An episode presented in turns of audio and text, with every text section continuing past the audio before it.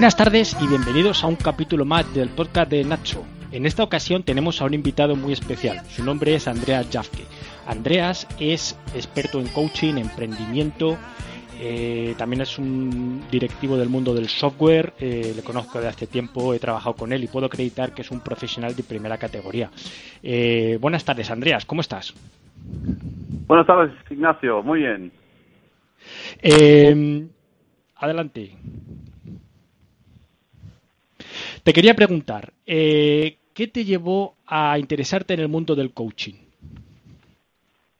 Bueno, realmente esto empieza en el 2010 cuando estuve en MicroStrategy, en, mi, la empresa, pues antes de trabajar en Software AG, y eh, me entregó un curso que se llama Los siete hábitos de la gente altamente efectiva de Stephen Covey, Stephen Covey era el, padre de, la Biblia, que realmente hay 25 millones de ejemplares vendidos de este fantástico libro, que ayuda a las personas de, convertirse en personas altamente efectivas. Y hice el curso en el 2010, en su día, y esto me ha abierto los ojos y me di cuenta que los hábitos son fundamentales para realmente conseguir las cosas que tú te propongas en la vida. Es muy importante. Entonces esos siete hábitos me han abierto los ojos para eh, ir avanzando en mi desarrollo personal y el coaching era como una consecuencia lógica de, este primer curso. Y entonces en 2014-15 empecé ya a, hacer cursos y aprender más del mundo del coaching. Muy bien. Eh, los siete hábitos de Stephen Covey eh, son, eh, vamos a ver, ¿cuáles son? El primero, ser proactivo, ¿verdad? Exacto, ser proactivo. Ese es el primer, el primer hábito. Y realmente Covey diferencia dos, dos ámbitos. El ámbito de la, de la victoria privada, que es cuando una persona se hace autónomo en su vida, hace cargo de su propia vida, y luego está la victoria pública, que son los hábitos 4, 5, 6.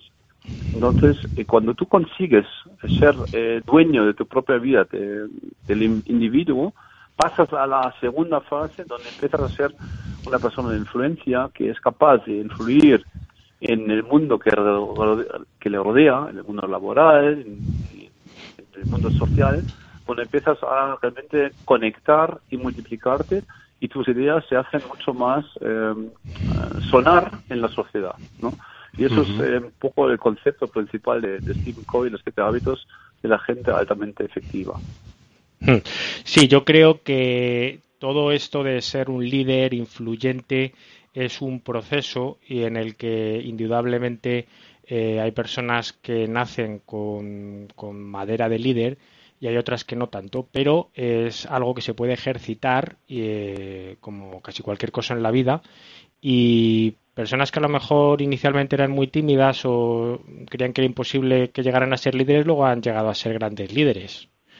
Entonces, eh, lo fundamental eh, desde mi punto de vista es salir de la zona de confort y dar un primer paso.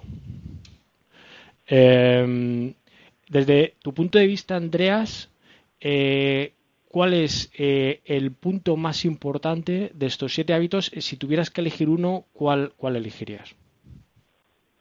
Bueno, por supuesto el primero. si, si realmente tú crees que tu vida está condicionada por lo que te rodea, por el paro, por el gobierno, eh, por circunstancias externas, entonces no vas a avanzar nunca. La clave es que tú asumes tu responsabilidad que asumes que tú tomas las decisiones, las riendas en tu vida. Y una cosa que dijo Kobe, que es para mí es fundamental, es hay tres constantes en la vida. El cambio, la elección y los principios. Y los principios en el sentido de los principios físicos, como la gravedad, cosas que tú no puedes cambiar. Entonces, si cogemos esos tres constantes en la vida, que es el cambio que es constante, que el cambio lo vemos cada día más. Eh, hoy en el mundo de, de la transformación digital, nuestra sociedad, los cambios son cada vez más rápidos. Y luego está la elección. Todo lo que te pasa es una cosa y luego cómo reaccionas es otra. Esto es el punto cuando tú eliges qué vas a hacer. Cuando te pasa algo, tienes que elegir. Tienes un tiempo, un momento donde tú puedes pensar y tomar una decisión. Y esa decisión te va a llevar al siguiente paso en tu vida. Entonces, Esos dos puntos, el cambio, el problema es asumir el cambio como algo constante y luego tu propia elección, que nadie decide por ti, tú decides lo que vas a hacer. Tú decides si manera vas a trabajar o no vas a trabajar, asumiendo las consecuencias. Es un poco dentro del primer hábito. El, hábito de ser proactivo implica todo esto. Asume tu responsabilidad, tus decisiones son tuyas, de nadie más, y solamente tienes que hacer una cosa, asumes las consecuencias de tus decisiones. Y con eso vas construyendo tu vida y tu éxito. Mm, muy interesante. Em, eh, yo creo que Andreas, tú, bueno, llevas eh, aparte de el tema del mundo digital, eh, estás involucrado en proyectos empresariales con software y también coaching, ayudando al emprendimiento, ¿verdad? Has, has ayudado, has ejercido de coach para proyectos empresariales. Por supuesto, yo mismo he sido empresario, realmente he creado varias empresas desde que empecé muy atrás, ya estamos hablando del año 1994, eh, cuando estaba estudiando, que fundé mi primera empresa, eh, 96 la segunda, ya fue la primera agencia, de las primeras agencias de, de, eh, Internet en, en, Alemania, en la provincia de Trier, una pequeña ciudad en el suroeste, clavado, bueno, muy, muy pegado a Luxemburgo. Y luego aquí en España también el Blabster, el famoso Blabster que fue el Napster español con, con, eh, otro empresario aquí español. Y Six Jumps, que era una de las primeras empresas que se dedicaba a ubicar las empresas en las redes sociales, en su día Facebook cuando empezó aquí en España, eso fue en 2008 y la última Top Coach, mi propia empresa, que, que fundé en 2015. Pues la verdad es que yo mismo he creado empresa y también el año pasado eh, hemos celebrado un, congreso, que se llama Congreso Emprendo, para fomentar un poco lo que uno necesita para, para tener éxito en, en la vida empresarial.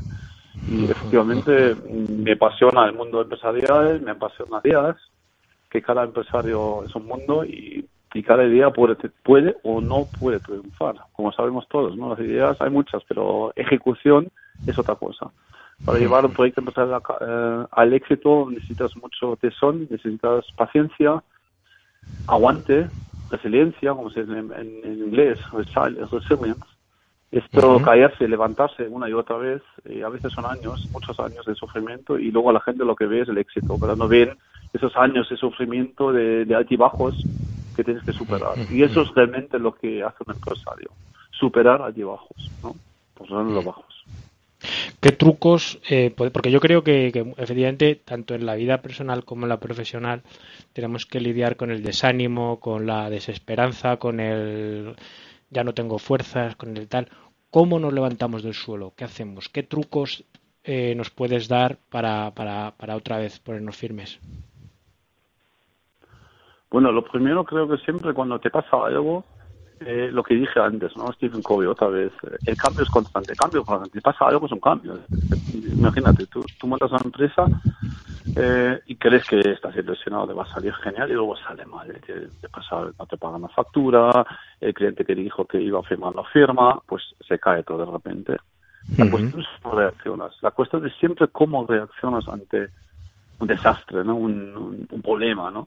La reacción es la clave. ¿Cómo reaccionas? Tú puedes tirar la toalla en ese momento y abandonas. O decir, mira, ¿qué he aprendido de esto?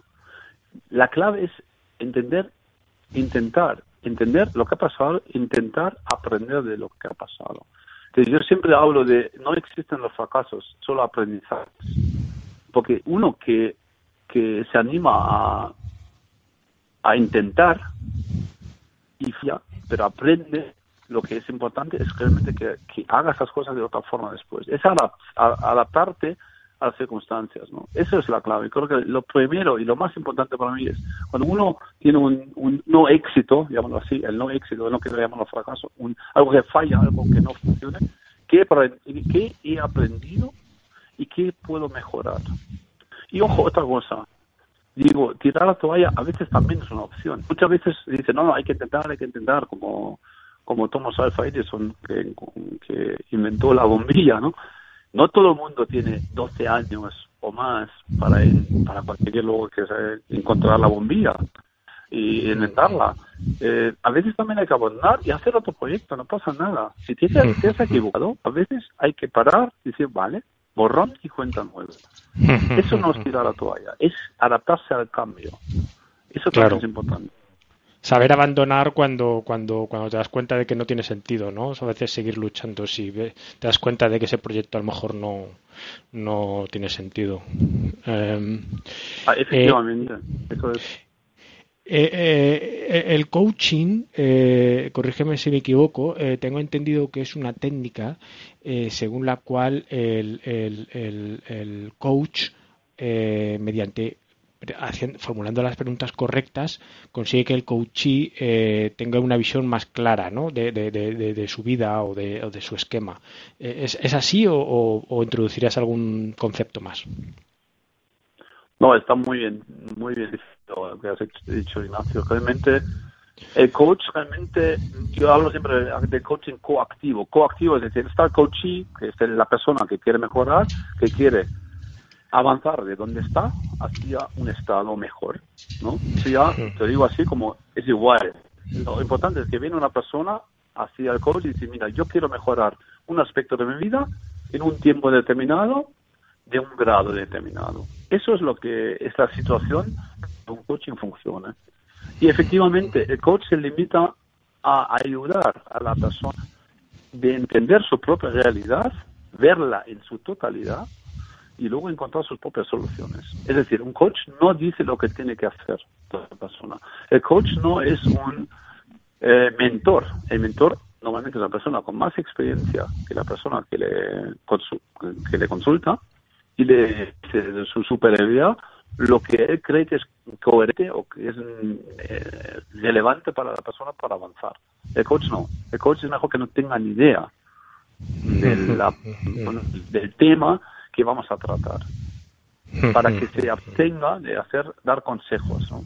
y eso es un arte claro eso de, esto como tú dices eh, tienes que ser capaz de formular preguntas abiertas para que la persona sea capaz de, pensar, de, iluminar su propia realidad, entender su propia realidad para avanzar hacia adelante.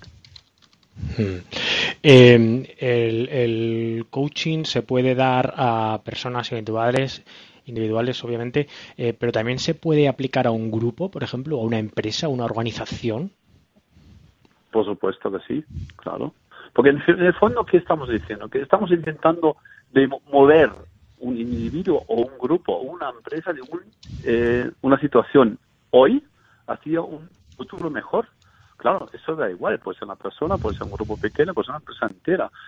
¿Cómo conseguimos mejorar una situación que hoy está en 5 a 8 meses? Eso es realmente la, cuestión. Y a partir de ahí, lo que es importante que las personas que te vengan a ti, ese grupo, como dices, o esa persona o esa empresa que esté dispuesto, predispuesto a mejorar. Esa es la clave. Si esa predisposición existe en todo el grupo de forma homogénea, es posible hacer coaching para individuos, para grupos pequeños y para empresas enteras. eh, ¿Cuándo alguien debería ponerse en contacto con un, con un coach? ¿Cuándo alguien, eh, qué, qué, requisitos tiene que cumplir? ¿O en qué momento crees que debe planteárselo? Bueno, al final eh, empieza con la proactividad. Eh, una cosa está muy clara. Una persona solo puede tener éxito en el si esta persona se da cuenta que tiene un problema, que está decidido a mejorar esa situación, que quiere mejorar, y tercero, que decide que necesita ayuda. Yo necesito un coach para moverme de hoy a una situación de 5 hacia el futuro, en decir el futuro, a una situación donde quiero estar en 8.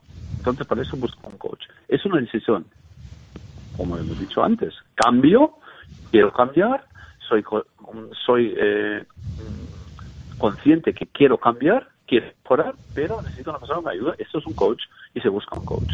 Eso es la clave. Si eso es así, puede mejorar. Pero lo que no podemos seguir mm, digamos, yendo por la vida y decir, oye, tú necesitas coaching, eh, te hago un coaching. No, eso no es así, no funciona. Es siempre al revés. La persona se tiene que acercar con una predisposición, con una decisión tomada que yo quiero mejorar ciertos aspectos de mi vida y por eso quiero un coach. Por eso hay tan poca gente que quiere un coach. Hay muy pocos. Porque esto requiere proactividad habitual. Claro. en los hábitos de Stephen Covey. Y eh, seguramente eh, que, por ejemplo, tú como coach eh, irás em, siendo más efectivo según vas ganando experiencia, ¿verdad? Y, y, tendrás más éxito en tus, en tus trabajos de coach con el tiempo. Bueno, obviamente, el tiempo te ayuda a mejorar. Cada cliente es un mundo. aquí cada coach es un un tema diferente, tiene un horizonte de tiempo diferente, es un tema diferente, eso es fantástico. Que tú no sabes lo que te encuentras. Viene alguien que quiere encontrar trabajo, el siguiente dice tiene bajo una baja muy baja autoestima, quiere mejorar esto. Otro día se está divorciando y quiere eh, mejorar pues su relación con sus hijos. Igual, al final es siempre lo mismo, objetivo, mejora en un tiempo determinado tú ahí entras a ayudar. Claro, cada caso te, te ayuda a aprender. Tú aprendes con, la práctica. La teoría está muy bien, pero si no estás ejerciendo, coaches que te necesitan, pues lo mejoras. Es como todas las vidas, práctica, práctica, práctica. Clarísimo.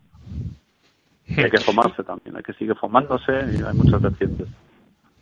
Y, yo me acuerdo una vez que, que tú eh, me, enseñaste una hoja de papel y me dijiste, mira Ignacio, eh, aquí tienes que poner en esta hoja de papel eh, las tres o cuatro cosas fundamentales en tu vida que son como rocas inamovibles y eso sí o sí lo vas a hacer. Y luego lo demás es cosas que pueden variar no es como agua que puede fluctuar de un sitio a otro. Pero tres o cuatro cosas que todas las semanas lo tienes que hacer eh, lo que sea, lo que tú quieras. Eh, eso es importante, ¿no? Ponerse, fijarse eh, huecos en la agenda que representen valor en tu vida, porque al final tenemos una vida, no tenemos todo el tiempo del mundo. Bueno, aquí estamos hablando ahora del hábito 3 de Stephen Covey, de put first things first, poner primero lo primero.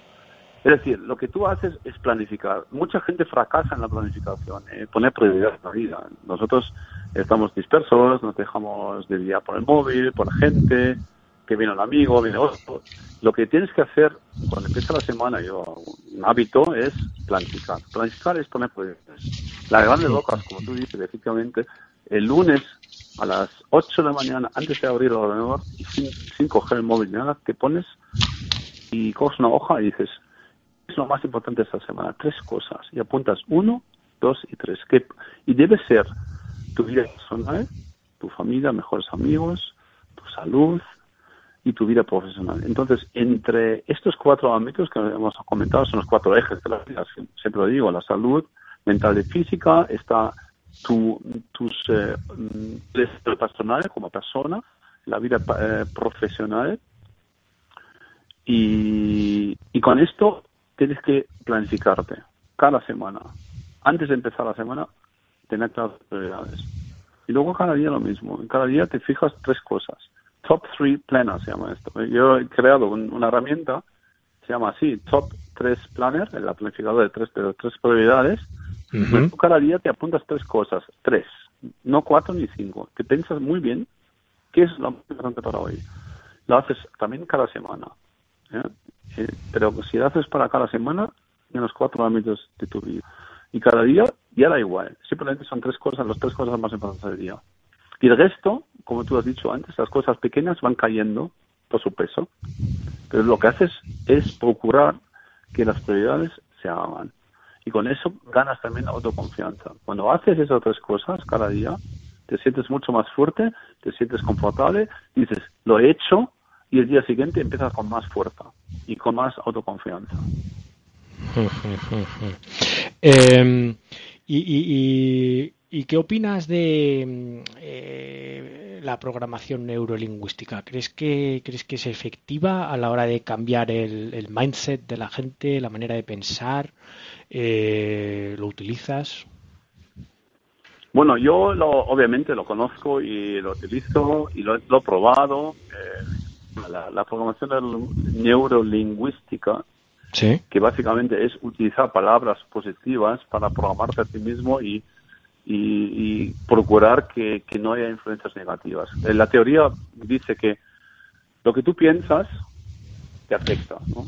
Si piensas negativo, actúas negativo. Si piensas positivo, es más probable que actúes positivo. Entonces, dice mucha gente, ¿por qué no programo con palabras? Me digo cosas positivas por la mañana, me levanto, me ducho y me pongo delante del espejo y digo, soy fuerte, eh, soy positivo, yo puedo con todo. Entonces, esto es programación neurolingüística y te ayuda, obviamente, y funciona, funciona, pero tienes que hacer como un hábito. Es como tomarte un zumo de naranja cada mañana. Si haces esto todos los días, funciona. Yo creo en esto. Creo que sí que, afecta. ¿Te va a cambiar de todo? No es suficiente. Esto es solamente una, un detalle un hábito más que no es suficiente. Para mí lo más importante es, eh, aparte de los hábitos que te comentaba ahora, ese hábito de, de programar de forma neurolingüística, es planificar y ejecutar, hacer las cosas. De lo demás se queda rápidamente nada. Tienes que hacer. Siempre digo a la gente, tú puedes tener una estrategia fantástica, un plan fantástico, pero si no llegas a ejecutar las tareas necesarias para avanzar, no llegas a nada, a nada. Es muy importante y sin acción no hay cambio. Sin acción no hay cambio. Siempre lo digo a todo el mundo. Puedes tener maravillosos planes, pero el plan es papel mojado si no llegas a la ejecución. O sea que hay que hacerse un plan y ponerse a dar pasitos eh, rápidamente. Eh, yo tengo conceptualizado eh, que también para mejorar holísticamente es bueno mensana incorpore sano, ¿no? O sea, tener, hacer ejercicio, estar, comer bien, ¿Qué importancia le das a la meditación, la lectura, eh, pasear por el campo, todo esto eh, para, para estar más enfocado en tus objetivos? Por supuesto, estoy totalmente de acuerdo. Realmente son todos, todo lo que tú has nombrado son hábitos. El hábito de meditar, el hábito de planificar, que he comentado antes, los top 3, el hábito de meditar, yo estoy empezando también con la meditación, el hábito de leer, eh, de hecho quiero hacer una recomendación aquí, es la, hay una aplicación en el móvil que se llama Blink Is, Blink, B-L-I-N-K, Is, que es una empresa alemana que ha sacado un servicio, está en inglés, eh, te hace resúmenes de libros. Y tú en, te resume un libro y que te, lo puedes escuchar en el coche cuando estás en, el atasco, por ejemplo, que hago todas las mañanas, puedes escuchar un libro en 15 minutos. Un resumen, es un resumen del libro. ¿Qué ventajas tiene? Pues, pues, muchas. Primero, el tiempo, no pierdes tiempo en el casco y, escuchas un buen libro. Eh, luego, si te gusta, lo, puedes pedir, lo compras en Amazon. Y si no te gusta, al menos te has quedado con el resumen. Pero de esa forma he conseguido eh, escuchar desde septiembre 220 libros. Más que en toda mi vida. Qué interesante. es muy, es muy Eso es un hábito de, como yo no he podido leer, porque soy muy malo leer, eh, leyendo por la noche, me duermo, que abro un libro y me caigo y me duermo. Es decir, por la mañana me levanto pronto, tengo mis hijos, me voy a desayunar y ya no hay tiempo. O sea, me cuesta mucho y me ha costado siempre, nunca me ha gustado mucho leer, pero con este método, escuchar el libro, además de forma resumida, es que tiene ahora esta posibilidad de poder eh, ya conocer nuevos, nuevos puntos de vista, eh, conocer libros que no hubiera conocido y es una fantástica, de verdad, una fantástica forma de conocer contenido nuevo de autores muy conocidos, mira, autobiografía de Steve Jobs, eh, de, pues de Gutenberg, los grandes pensadores también de Plato. increíble lo que he conseguido en tan pocos meses. ¿no? El hábito de leer, estoy totalmente de acuerdo contigo, Ignacio, es, es muy importante para abrir horizontes tener otros puntos de vista y, entender mejor el mundo. Hmm, tener una mente abierta. Eh, ¿qué, rol juega eh, la ética, los valores? Porque eh, tú una vez hablaste de los valores y, yo no sé, no tengo muy claro qué es un valor. ¿Qué, son los valores exactamente? ¿Cómo los definirías? ¿Y qué rol juegan en el coaching? Bueno, los valores eh, son, son fundamentales. Los valores y los principios eh, te determinan como persona. determinan lo que eres, lo que haces, cómo hablas, te relacionas y todo es todo, es, todo. Y los valores, ¿qué pasa? Los valores te, te inculcan de niño, de pequeño, en tu entorno, tus fami tu familia, tus padres, eh, que realmente te transmiten valores. Cuando eres muy pequeño no sabes ni siquiera qué, qué va, pero eh, te enseña realmente lo que es malo, lo que es bueno, eh, lo que es el amor, eh, pero cada uno tiene, un, un, una, lista, una lista, una serie de valores que tienes que descubrir. Entonces, en el coaching fundamental se hace una, yo, yo lo hago casi siempre con todos mis, mis coaches, una evaluación de valores. Hago un ejercicio muy simple de preguntar, ¿qué es importante para ti en la vida? Te pregunto ahora, Ignacio, ¿qué es importante para ti en tu vida? ¿Cuáles son las cosas que te importan de verdad? Y me dices, pues yo te pregunto ahora mismo, eh, me dices cuáles son las cosas más importantes en tu vida y hago una lista. Y luego, cuando hemos establecido esta lista, vamos a hacer una comparativa por el primer punto que hemos dicho de la lista y pregunta, ¿qué es más importante? ¿El punto 1 o el punto 2? Y así se establece una cadena de valores, es decir, eh, ¿cuáles son los más importantes? Esto como, como hemos dicho, te determina, es fundamental para que cuando tú buscas un trabajo, esos valores no se honran en ese trabajo, tienes un problema, tenemos un conflicto y no vamos a ser felices.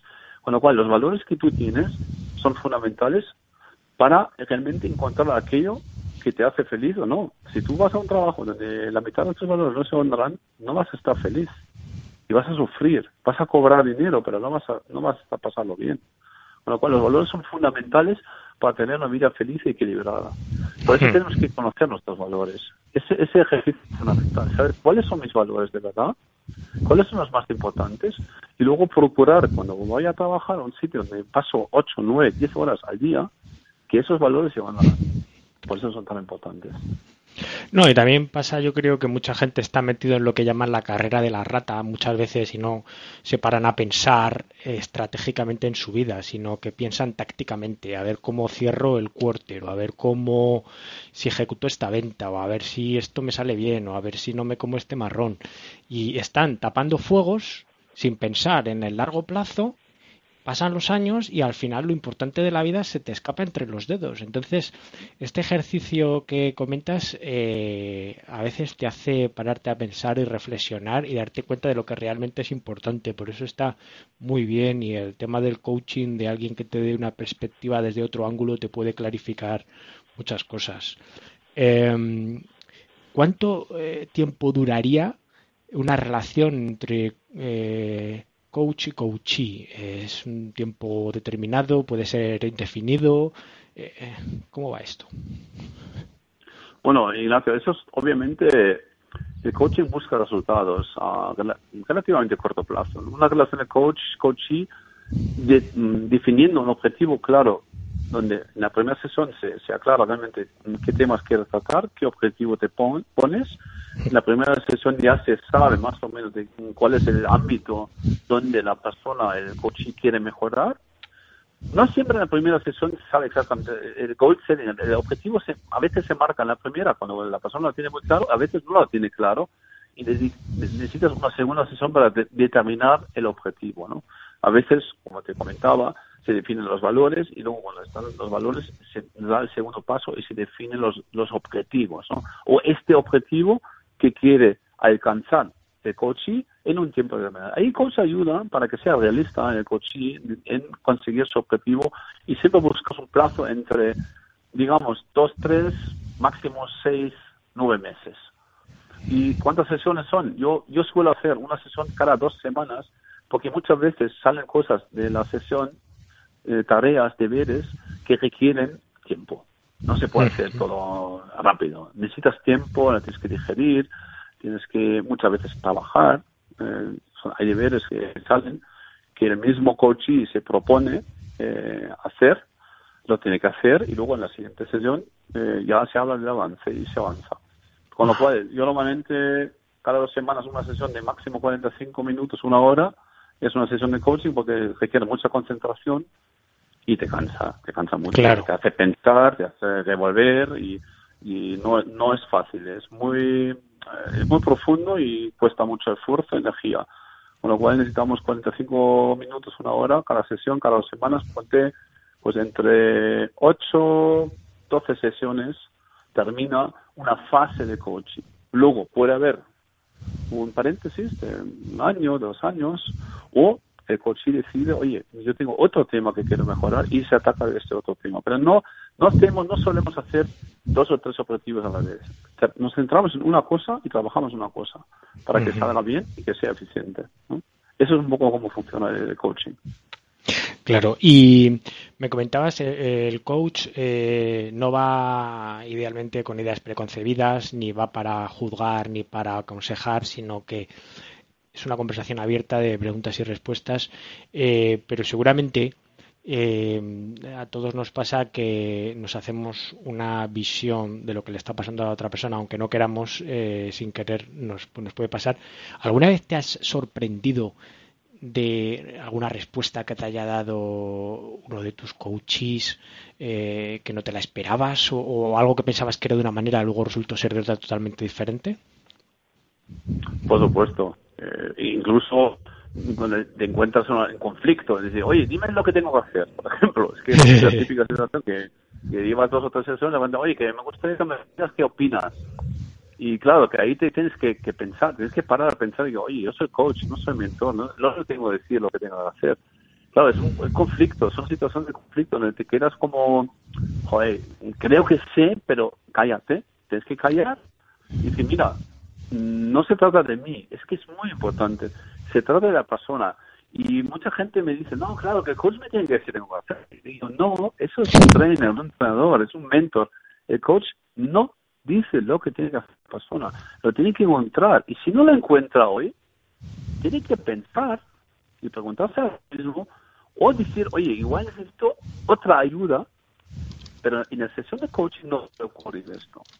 Entonces, en ese momento tienes que pararte a pensar, aquí estamos en coaching, no estamos haciendo trainer ni mentor, ni psicólogo, sino, dice, mira, esto, si quieres hacer un curso, por ejemplo, muchas veces digo, si quieres saber esto, porque alguno me dice, oye, me gustaría hacer coaching, de repente estás en sesión de coaching y dices, yo quiero también que soy coaching.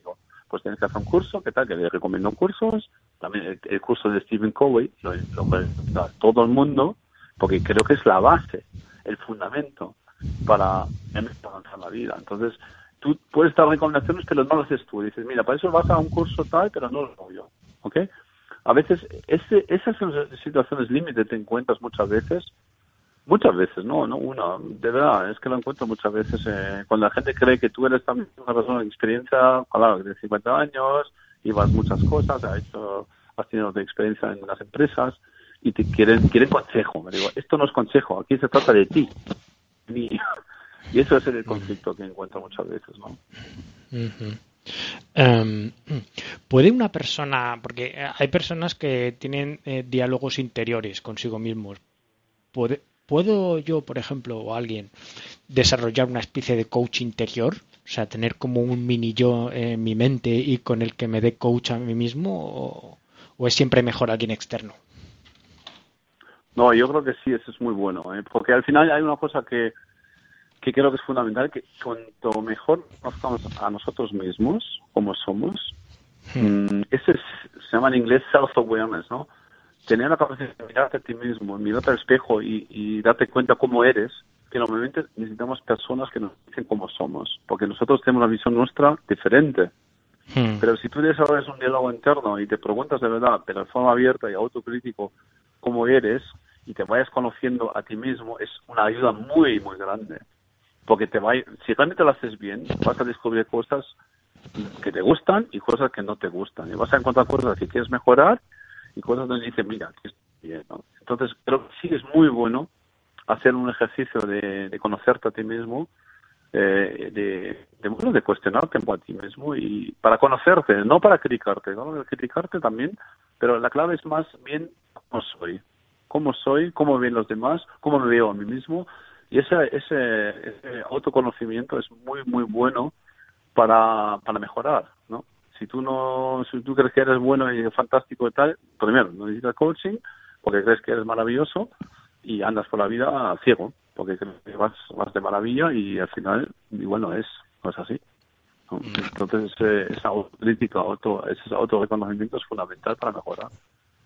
Mm, no, yo a veces eh, tengo diálogos conmigo mismo, porque a, veces las personas son muy duras consigo mismo, muy exigentes o eh, sí, se juzgan a sí mismas y de una manera negativa y, eso yo creo que no es bueno. Tenemos que querernos a nosotros mismos y animarnos, comprendernos y, y también, sí. Eh, te quería preguntar. Eh, ahora está, parece que es una epidemia eh, en el mundo digital, con las tablets, los niños y tal. Eh, todo el mundo va como una moto y, se diagnostica mucho últimamente personas con déficit de atención, que no es capaz de estar media hora leyéndose un texto, por ejemplo, o, o que... ¿Cómo el coaching está abordando este problema? Bueno, realmente esto no es un tema para el coach, porque como hemos dicho, que es una persona que creo que que está adicto a la tablet o está enganchado a las redes sociales y está todo el día con el móvil, las personas, no será la persona que dice, oye, tengo un problema, que quiero quitar el móvil. Eso ya es mucho más grave. Es decir, esta gente ya está, como decirlo, perdida, enganchada y en un mundo donde ya no hay salida. Es decir, ahí el coach poco puede hacer yo creo que es más un, ya es un tema de la sociedad. creo que nosotros como padres, yo soy padre, tengo tres hijos, lo primero que nos da el ejemplo, eh, no utilizar el móvil constantemente, cuando hay una comida, el móvil fuera de la mesa, apagar el silencio en el bolsillo, que ahí presta atención a la conversación, una buena conversación es muchísimo más importante.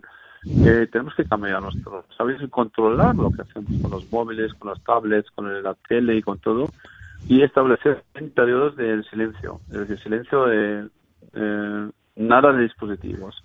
Eh, por ejemplo, tengo en, la casa, en casa, he puesto las reglas y decía, a partir de las 10 de la noche no hay dispositivos móviles, ni nada, se acabó. Eh, si quieres estar despierto, coges un libro, te lees un libro, te vas a dormir, pero ya nada de dispositivos. Eso es algo que tenemos que empezar a, a gestionar mejor. Si no, perdemos algo muy importante, esta atención a las personas, ¿no?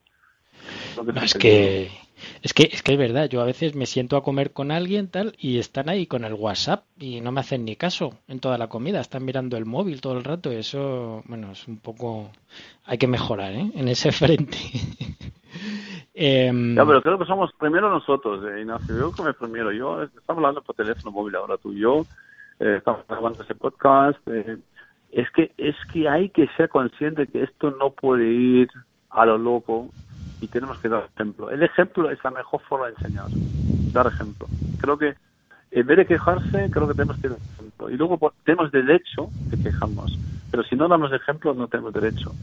Eso para los niños es fundamental. El niño ve que el padre está con el móvil en la, mesa y, claro, va a hacer lo mismo. Nosotros tenemos que dar ejemplo.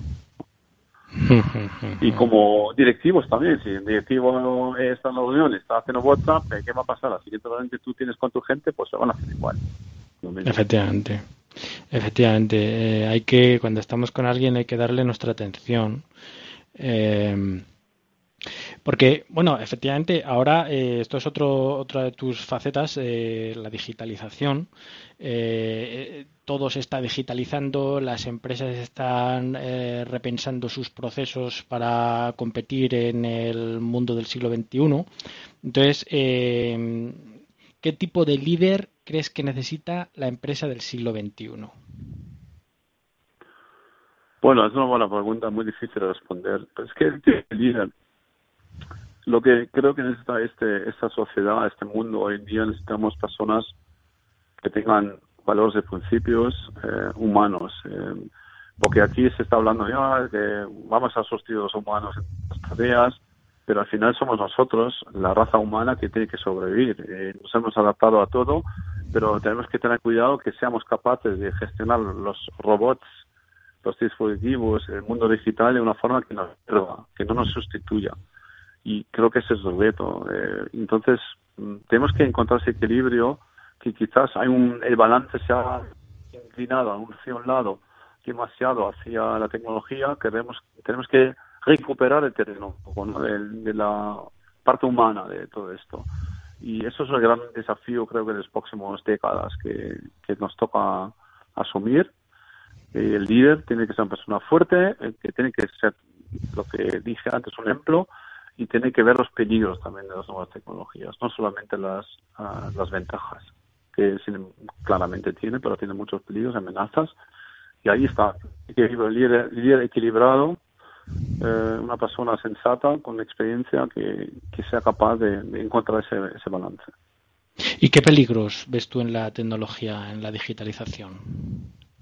Bueno, un poco lo que hemos visto también con la comunicación, la dependencia de las televisiones, las consolas de juego, todo esto que nos hace como tontos, ¿no? que estamos ahí todos los niños también todo el día delante de la televisión, una, dos, tres, cuatro horas delante de, los dispositivos eh, móviles sin eh, que haya eh, un, desarrollo de las personas fuera de este mundo. Y creo que esto es demasiado mm, encefalograma plano tenemos que recuperar eh, la interacción, la interacción entre las personas para ser creativos y no perder esta parte. Eso, eso creo que eso es lo, realmente lo importante. Estamos perdiendo los valores, señores. Eh, ahora mismo hay gente que está tirando el tiempo con un dispositivo digital y hay un mundo de seres humanos ahí, de seres queridos que vivimos en sociedad y tenemos que tiempo limitado, o sea que ánimo. Em, otro punto de, los siete hábitos eh, de las personas altamente efectivas de Stephen Covey que a mí me, me, parece muy interesante porque a veces yo creo que se pierde de vista es la mentalidad win-win de la que todos salimos ganando. Porque el ser humano eh, por evolución eh, vivía en una economía de por ejemplo recursos limitados entonces si tu vecino tiene, si hay cinco manzanas y tu vecino tiene cuatro, tú tienes una. Entonces, eh, si él tiene más, tú tienes menos. Entonces ahí surge una mentalidad conflictiva, eh, de envidia al que tiene más, eh, negativa, que nos lleva a la destrucción. Sin embargo, yo creo, desde mi punto de vista, la mentalidad win-win es, pues si le va bien a tu vecino, pues mejor para él. No significa que te vaya a ir mal a ti, al contrario, si le va bien a él, te puede contagiar y, tenemos que buscar el, que todos ganemos. No, es un buen ejemplo que dices. Mira, eh, vamos a ver, te voy a preguntar, tú, ¿cómo te encuentras?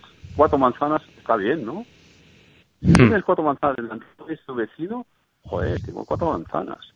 El problema es cuando miras a la derecha y ves cinco, y dices, joder, tiene una más, ¿qué importa? El, el, problema es la envidia, este mirar hacia el otro lado, tiene coche más grande, cosa, eh, una casa más grande, ¿qué más te da? La gratitud de, de lo que tú tienes, estar agradecido lo que uno tiene, es lo más importante. Es que tenemos tantas cosas, tenemos la vida, tenemos la salud, tenemos el trabajo, de verdad que muchas veces eh, es, siempre esta envidia, este querer más y más y más que nos destroza, que nos pone nervioso, que nos, nos vuelve loco. Eso es un gran problema. Es en la sociedad también, la de hoy. También con la belleza. Las chicas, eh, eh, yo tengo una niña de 17 años que la belleza, ¿no? Que, que esto es, eso es fea, que tal. A ver, ¿qué dices? Tienes que estar agradecido con lo que tú eres. Es un, eres un regalo. Tal y como eres, eres perfecta. Ahí, Oscar Wilde, me conoces, Ignacio. Be yourself, everyone else already taken. Sí, sé tú mismo, los demás papeles ya están repartidos. Es que nos cuesta tanto amarnos a nosotros mismos y de estar agradecidos de lo que somos, que ya es un regalo, que estemos aquí en el mundo, es un gran regalo. ¿Qué más necesitamos? ¿no? Esta envidia, eh, siempre mirando hacia el otro lado, eh, eso es un gran poder. Esto lo tenemos que dejar de, lado. Eso es eh, lo primero para mí. Entonces ya, con eso ya he dicho suficiente. No, y también que, bueno, efectivamente, con el tema de la imagen, vivimos en el mundo de, la imagen. Yo se lo escucho decir a alguna persona por ahí y me parece de lo peor. Que dicen, eh, eh, eh em, image is no, perception is reality o algo así. O sea, que lo que lo demás perciben va a ser al final la realidad. Y no es así, bajo ningún concepto. Y además vivimos en un concepto de, en un mundo de la imagen donde lo que prima es la imagen y eso al final te sirve para los 10 primeros minutos. Luego después si no hay nada, pues no, o sea, las personas no valen la imagen, ¿vale? es otra cosa. Em, otro principio interesante, eh, afila la, ¿cómo, ¿cómo, se traduciría al español? La sierra, afila la sierra. afila la sierra, afila la sierra. Sí. Eh, ¿Qué quiere decir esto? Pues realmente es el hábito 7 que rodea todos los otros hábitos. ¿Qué básicamente quiere decir? que es importante que tomes un descanso, que hagas cosas que realmente te gustan, fuera de, los, de las obligaciones del trabajo, de la familia, todo lo que tienes que hacer. Haz cosas que te gusten, lee un libro que te guste, eh, escucha una canción, eh, vete a correr, eh, sale con tu perro, sale, eh, vete a teatro. Esto es afilar la sierra, recargar la energía. Hay, un, hay una bonita historia que contó Steven en uno de sus cursos que habla del, del leñador, que un leñador que y dice, oye, que quiero ganar dinero y, y el dueño del bosque dice, mira, aquí puedes, pues cortar árboles y cada árbol 10 euros al día, ¿no? El tío empezaba con la sierra y toma la sierra y empieza a serrar, pum, primer día 7, 7, 70 euros. El día siguiente, bueno, va a hacer un esfuerzo, 8 horas, no, 9 horas, venga, y, y talla 10, o 100 euros, joder, hay que seguir. Y el siguiente ya 12 horas, 13 árboles, 130. Y así, realmente el séptimo día 12 horas al día a tope, ya no puede más, 13 horas, y ya la sierra le da y le da, y solo talla 10. Y viene William, ¿qué ha pasado? ¿Qué ha pasado? No sé, no sé, me estoy esforzando, me estoy esforzando, pero solo he podido tallar 10. Y dice, ¿ha pensado alguna vez afilar la sierra? No, dice, claro, si afilas la sierra, hace una pausa, al afilas la sierra, vas a cortar más árboles o vuelves a al menos cortar los mismos que has cortado el día anterior. Eso es el afilar la sierra. Este, esa, esa, pausa fundamental de tomate el respiro es un poco la metáfora ¿no? de, de ese hábito 7. Afilar la sierra. Sí, la verdad es que es, está, es, correcto, es correcto, yo estoy de acuerdo.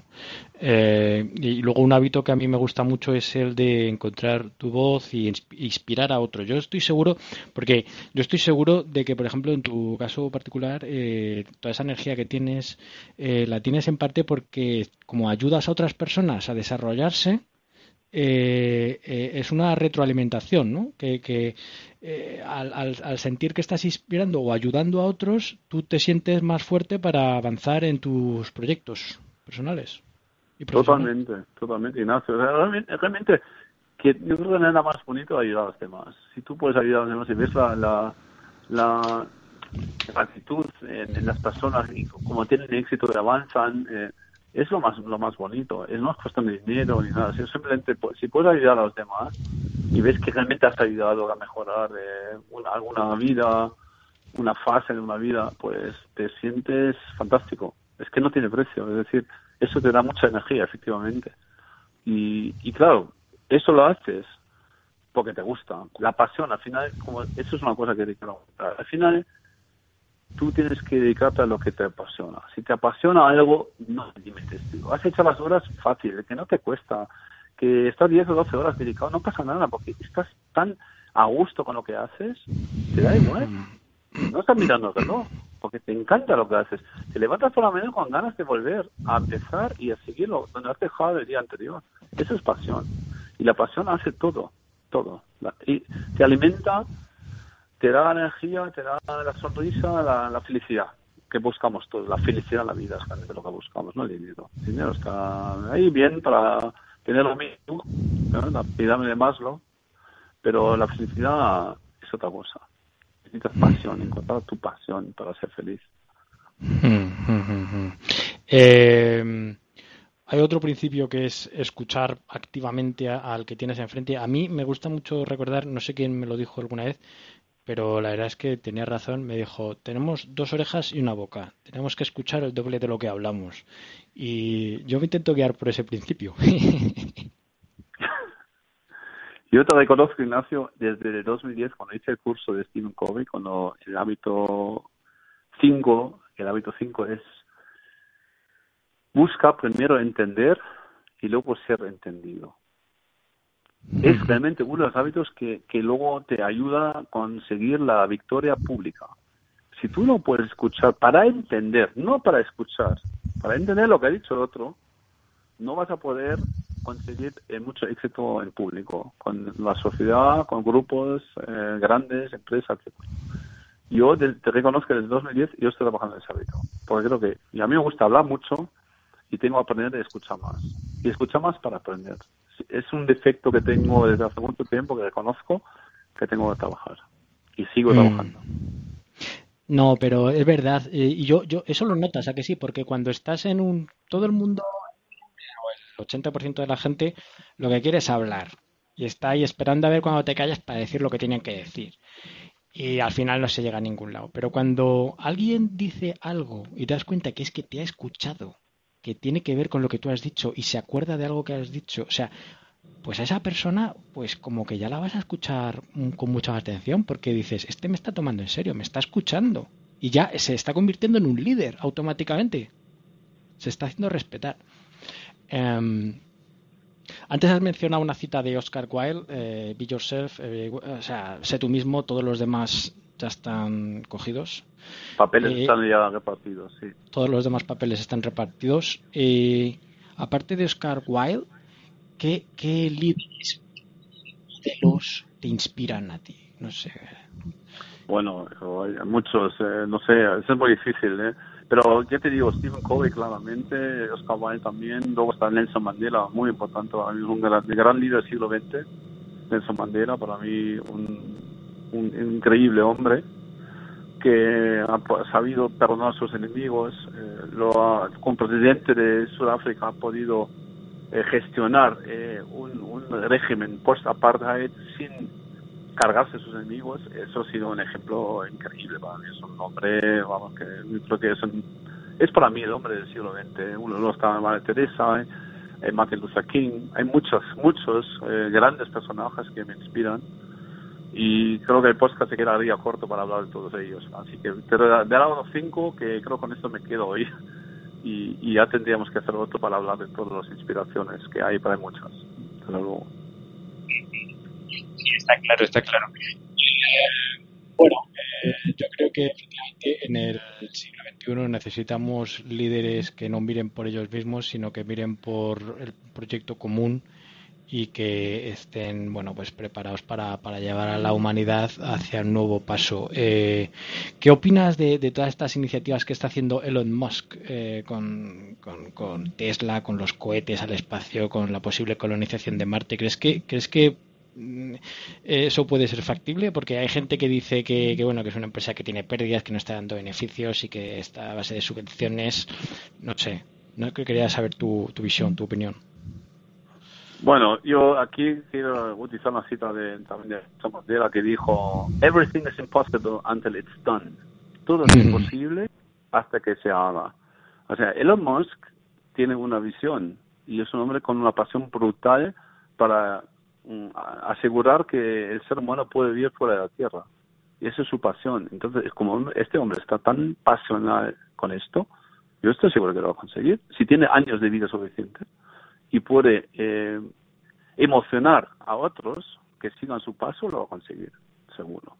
Y, yo creo que lo otro también quiere hacer conseguir que la vida en el planeta sea lo más sostenible posible con coches eléctricos. Tesla es eh, la otra empresa que es CEO y y está demostrando que es capaz de hacerlo, ¿no? Así que creo que sí que Elon Musk es una gran entidad del siglo XXI, por supuesto. Del tema de coach y el mundo digital, eh, eh, yo invito a la gente que, lea tus, escribiste un libro, ¿no? Es, eh, que se, es un, era un libro sobre coaching de Top Coach for You, está en formato digital y, se puede leer también, eh, publicas frecuentemente en LinkedIn artículos sobre digitalización, sobre liderazgo eh, y un tema que ahora está muy en boga, es un tema muy volátil, es el, tema de las monedas digitales y el Bitcoin. yo quería saber tu opinión acerca de, de, este, de, este, de este tema. Bueno, ya sabes que he escrito un artículo hace un mes y pico sobre el tema de Bitcoin. Yo dije burbuja o realidad. Y todos vemos hoy que están 6.000, pues sigue siendo muy alto. Eh, estaban 16.300 euros, ha bajado a 6.000 y pico. Y yo dije a la gente tiene que pensar, eh, Bitcoin es una eh, cripto, criptomoneda que se ha creado, es software, se copia, se pega, básicamente. Hay 1.400 monedas, criptomonedas más tú puedes crear mañana la Nacho Coin y yo la Coin, si quieres. ¿No? Sin ningún problema, te lo digo, sin, sin ninguna tontería. Mientras tú tengas gente que confía en tu moneda, pues la puedes utilizar para intercambiar bienes. a cambio de esa moneda. Entonces, dicho esto, que no es algo único como el euro que está limitado, el Bitcoin es una más, es decir, de que la gente que eso piense. Bitcoin eh, era la primera y luego hay miles de más. Y la cuestión es, ¿pero qué, qué diferencia el Bitcoin de otra criptomoneda? Nada. La confianza que tiene la gente, punto. Y si pierde la confianza, no tiene ningún valor, como cualquier moneda. Mira el Bolívar de Venezuela. Si no tiene confianza, no tiene valor. Y esa moneda, ¿cómo se llama? Real. Las monedas, al final, es papel impreso. Papel no tiene ningún valor. Si no hay algo detrás, la confianza de las personas y en los bancos centrales, en la, eh, pues en la economía que lo sostenga, pues no tiene ningún valor. es una criptomoneda. Eh, y nada más. Eh, si no hay confianza, no vale para nada. Entonces, la gente muy, muy mucho si quieren invertir en un Bitcoin o algo. Otra cosa es la tecnología detrás, eh, que es el blockchain. Eso es otra cosa. Blockchain es una fantástica tecnología, creo que está para quedarse, para asegurarles que cualquier transacción que se inicia en un momento se puede verificar el paso del tiempo, que es para eso se ha creado el blockchain, ¿no? Para comprobar que una transacción inicial que realmente se ha producido y que se puede controlar todas las transacciones. Ah, con eso hubiéramos evitado el el, caso de Lehman Brothers, de esos subprime, porque no se sabía lo que había dentro de los paquetes de, de, los, de las hipotecas ahí morosas. Con ese sistema hubiéramos sabido perfectamente lo que había dentro. Claro, porque había transparencia. Eh, bueno, eh, el Bitcoin, pero permite hacer contratos inteligentes. Y esto para el mundo de digital eh, está muy bien, porque ahora que ya eh, eh, la gente o las empresas no pagan por productos, sino que pagan por servicios, como por ejemplo las aerolíneas ya no compran un motor a General Electric, compran capacidad de empuje, ¿no? Entonces, eh, poder cobrarles por kilovatio o por caballo o por... eso, eso, eso yo creo que efectivamente el blockchain lo va a posibilitar y para nuevas fases de desarrollo. Sí, bueno, eh, el blockchain es lo que es como un certificado, ¿no? Básicamente te dice que lo que ha ocurrido en una cadena, los smart contracts, como dices, ¿no? Contratos inteligentes, eh, te permite, pues, controlar eh, la proveniencia de los, bienes y en una cadena, se llaman los ledger, ¿no? Pero creo que tú has tocado otro tema, que es el tema de service, ¿no? Que todo se convierte en servicio, ¿no? Efectivamente estamos viendo ese, ese cambio eh, empezó con el, renting de los coches, eh, ahora pues, el renting de hardware, de software, de todo tipo de bienes y, y todo se convierte en servicio para simplificar realmente el consumo de, de, esas cosas. Que eso también es algo que estamos viendo, que es una tendencia claramente en el, en el mundo, que todos hace service, se vende todo como servicio y eso es algo que está también para quedarse, claramente, porque simplifica la, la digamos, la transacción de algo que antes era muy complejo, que es, lo simplifica mucho y eso es bueno para, creo que para, para las personas. ¿no? Sí, bueno, Bitcoin nació en el año 2008 cuando eh, empezó todo el tema de la crisis económica mundial, de las subprime, de las hipotecas americanas, etcétera, y, el, creador de esta moneda es no se sabe quién es, es alguien que firmó como Satoshi Nakamoto, pero que puede ser no se sabe quién es o quiénes son o qué organización es o qué persona es, pero eh, eh, yo creo que aunque ha bajado ahora un poco, subió bastante y puede ser para algunas personas una alternativa porque los bancos centrales han creado mucha liquidez. Entonces los balances de los bancos ahora tienen una liquidez enorme, los han financiado a los gobiernos que a su vez han comprado productos tóxicos de los bancos. Entonces hay eh, algunos analistas que advierten que la próxima burbuja que explote puede ser de bonos. En ese sentido, eh, yo creo que afecta un poco más a Estados Unidos. En Europa, con el Banco Central Europeo, estamos teniendo más, contención. Eh, no hemos comprado tantos activos tóxicos. Eh, pero bueno, parece ser que, el proyecto europeo de momento se, está salvando, excepto los ingleses que se han ido. Pero el, ¿cómo ves tú el, liderazgo que está ejerciendo Merkel sobre la Unión Europea desde tu punto de vista como alemán? Bueno, vamos a ver, tenemos que hablar del pasado y del futuro, ¿no?